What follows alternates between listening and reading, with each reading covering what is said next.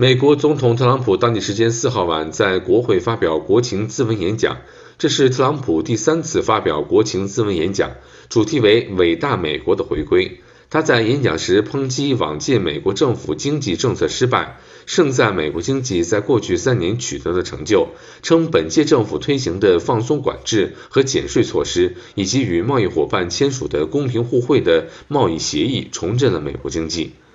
特朗普援引美国当前低失业率、居民收入增长、股市上涨等，证明美国经济形势良好。然而，数据显示，美国经济增长率从2018年的2.9%下降到2019年的2.3%，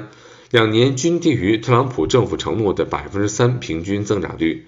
在国防和外交政策方面，特朗普说，美国政府在国防方面投入了创纪录的2.2万亿美元，采购了最好的美制武器装备，且令其他北约成员国向该组织增加贡献四千多亿美元国防支出。特朗普整场演讲中的一些细节揭示了美国政坛两党关系的紧张对立。在演讲前，特朗普拒绝同众议院议长民主党人佩洛西握手，而后者则在特朗普讲话结束后立即撕毁手中的讲稿副本。